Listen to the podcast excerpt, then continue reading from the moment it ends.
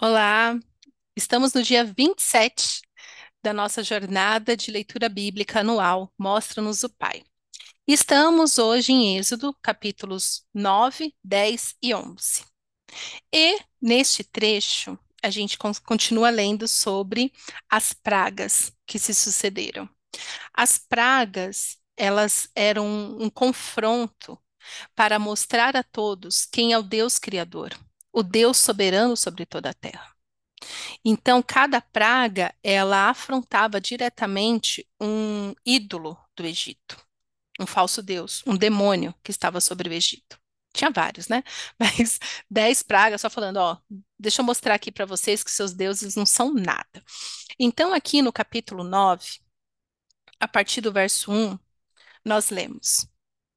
É, é sobre a quinta praga, que é depois o Senhor disse a Moisés: Vá ao Faraó e diga-lhe que assim diz o Senhor, o Deus dos Hebreus: Deixe o meu povo ir para que me preste culto. Se você ainda não quiser deixá-lo ir e continuar a impedi-lo, saiba que a mão do Senhor trará uma praga terrível sobre os rebanhos do Faraó que estão nos campos: os cavalos, os jumentos, os camelos, os bois e as ovelhas.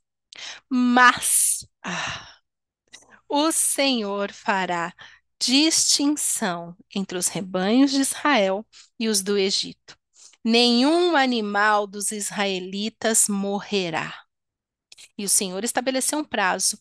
Amanhã o Senhor fará o que prometeu nesta terra. Senhor, que coisa linda! Quanto mais, quanto mais eu conheço o meu Pai, mais eu o amo. Hum. Veja bem, mas o Senhor fará distinção. Tá vendo por que que todas as coisas, tudo está submetido à soberania do Senhor? Eu fico pensando o seguinte: Deus poderia ter exterminado Faraó de uma vez só e ter tirado o povo, ter trans, transladado o povo, tipo, tirado o povo daqui, eles sumiam aqui, já apareciam em Canaã? Poderia ou não poderia? Claro que poderia, porque Deus é soberano. Nada acontece sem que Deus não permita. Essa é a primeira coisa. Porém, nós precisamos sempre saber que nós, os humanos, nós é, temos essa condição de ter um entendimento limitado do mundo espiritual, do, do sobrenatural por causa do pecado, né? Por causa do, né? Então, a consciência entre o bem e o mal, o conhecimento entre o bem e o mal, nos leva para este lugar de é, relacionamento, de conhecer o Senhor, de fazer escolhas entre o bem e o mal. Certo? Eu espero que até aqui você tenha entendido que você que nós, também eu me incluo nessa, como ser humano, compete a nós assim, para onde meu coração está se inclinando? Eu falo que eu amo Deus, realmente eu estou me inclinando para este Deus? Ou eu falo que eu amo Deus, mas já que Ele não me dá o que eu quero, eu apelo para demônios? Há ciências ocultas, a feitiçaria, a magia para ter o que eu quero.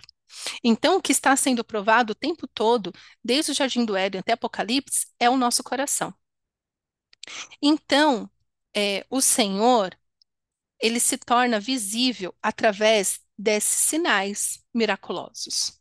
Então, Deus falou com Moisés e Moisés deu o recado: olha, o Senhor fará distinção entre os rebanhos do Egito e os rebanhos de Israel.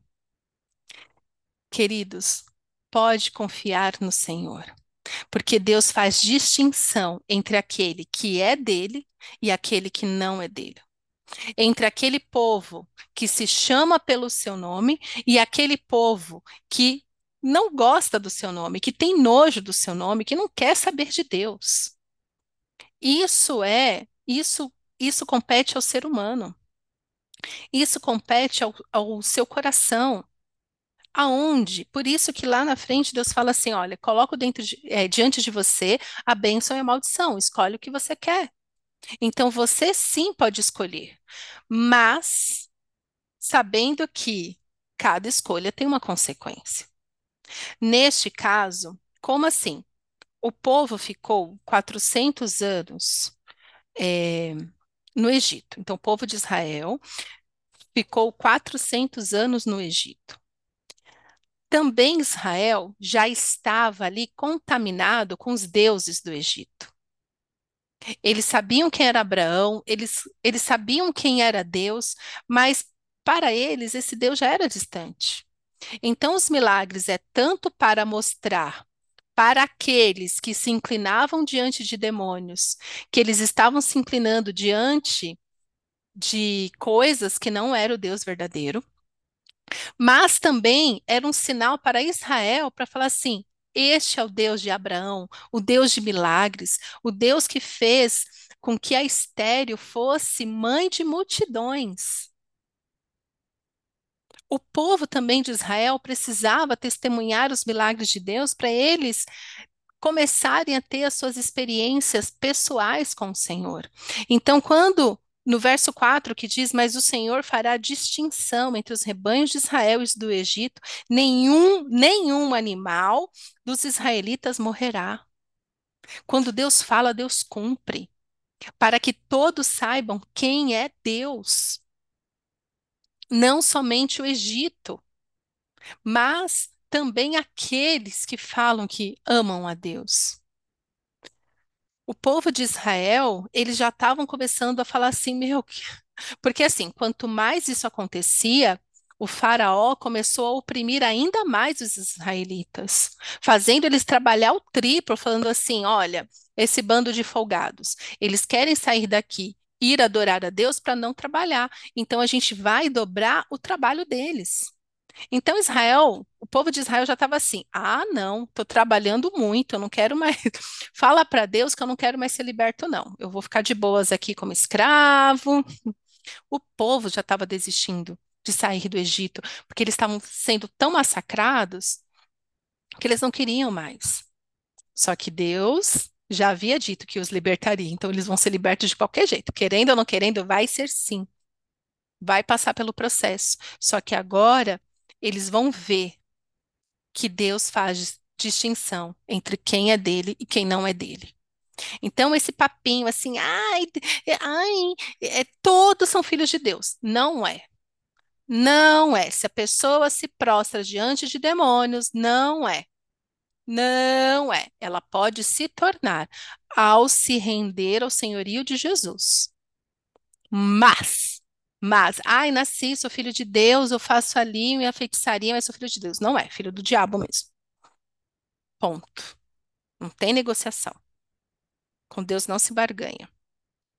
Verso 6. No dia seguinte, o Senhor o fez, porque ele prometeu que faria no dia seguinte, então era no dia seguinte mesmo. Então o Senhor o fez. Todos os rebanhos dos egípcios morreram, mas nenhum rebanho dos israelitas morreu. Lembrando que o rebanho também simbolizava o que eles o que eles adoravam, né? Verso 7. O faraó mandou verificar e constatou que nenhum animal dos israelitas havia morrido. Mesmo assim, seu coração continuou obstinado e não deixou o povo ir. Coração duro, coração de pedra, gente. Tem gente, ó, isso aqui fica de exemplo para você que existem pessoas que não mudam. Tem gente que tem um coração ruim, tem gente que é ruim, que é maldosa, e a maldade nela só aumenta. A maldade dela só triplica. Só triplica. Se o Senhor colocou no seu coração o desejo de interceder por alguém, amém. Eu nunca vou duvidar disso. Então, ora mesmo, intercede mesmo e tal, né? Existem testemunhos extraordinários sobre isso. Quando o Senhor direciona, por quê? Porque o Senhor já sabe que naquele coração ele precisa de intercessão para que ele seja liberto, porque ele tem essa inclinação para ser liberto. Mas existem outras pessoas, assim como o Faraó, que vai morrer afogado, mas não se arrepende, não volta atrás, não amolece o coração. Até hoje existem pessoas de coração duro, coração maldoso, coração que assim prefere morrer agarrada com o capeta do que amar o Senhor. Aí, ainda aqui no capítulo 9, vem a sexta praga, que é as feridas purulentas. E depois vem a praga de granizo, que fala o seguinte: é, verso 13. Disse o Senhor a Moisés: Levante-se logo cedo, apresente-se ao Faraó e diga-lhe que assim diz o Senhor, o Deus dos Hebreus: Deixa meu povo ir para que me preste culto. Caso contrário, mandarei desta vez todas as minhas pragas contra você, contra os seus conselheiros e contra o seu povo, para que você saiba que em toda a terra não há ninguém como eu porque eu já poderia ter estendido a mão, ferindo você e o seu povo com uma praga que teria eliminado você da terra. Mas eu o mantive em pé exatamente com este propósito: mostrar a você o meu poder e fazer com que o meu nome seja proclamado em toda a terra. O propósito do Senhor é sempre se tornar conhecido, porque nós vamos ver que é por causa disso que as pessoas começaram a temer o Senhor e também eh, os, os, israelitas pediam alguma coisa, claro, pode fazer, o seu Deus é poderoso. Quem sou eu para me meter com você?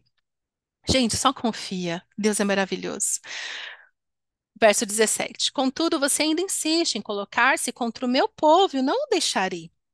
Amanhã, a esta hora, enviarei a pior tempestade de granizo que já caiu sobre o Egito, desde o dia da sua fundação até hoje. Agora, mande recolher os seus rebanhos e tudo que você tem nos campos.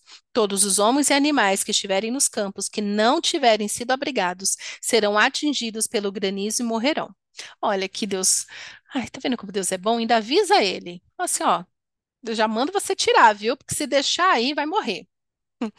Verso 20: Os conselheiros do Faraó que temiam a palavra do Senhor apressaram-se em recolher aos abrigos os seus rebanhos e os seus escravos. Mas os que não se importaram com a palavra do Senhor deixaram os seus escravos e seus rebanhos no campo.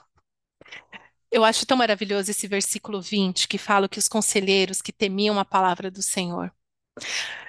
Ai, é, porque assim, tudo começou ali com sangue, né? E aí vieram os magos e repetiram e copiaram e blá blá blá, né? Como eu já falei no episódio anterior. Mas aí eles começaram a ver que o Deus do universo, o Senhor de toda a terra, ele era real e quando ele falava acontecia. Então os conselheiros falando assim, o quê? Eu não vou mais ficar moscando aqui não.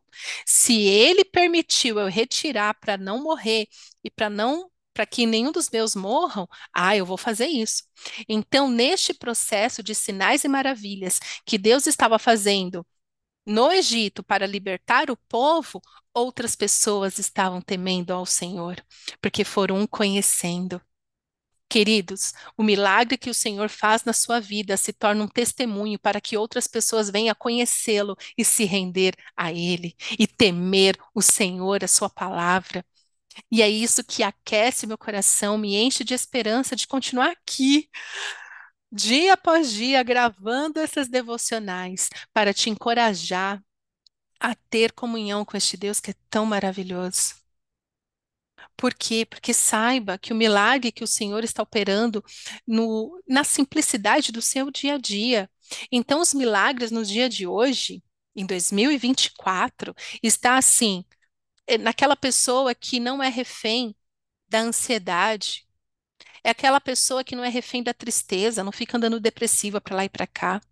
É aquela pessoa que se alegra em meio às dificuldades. Isso é um milagre.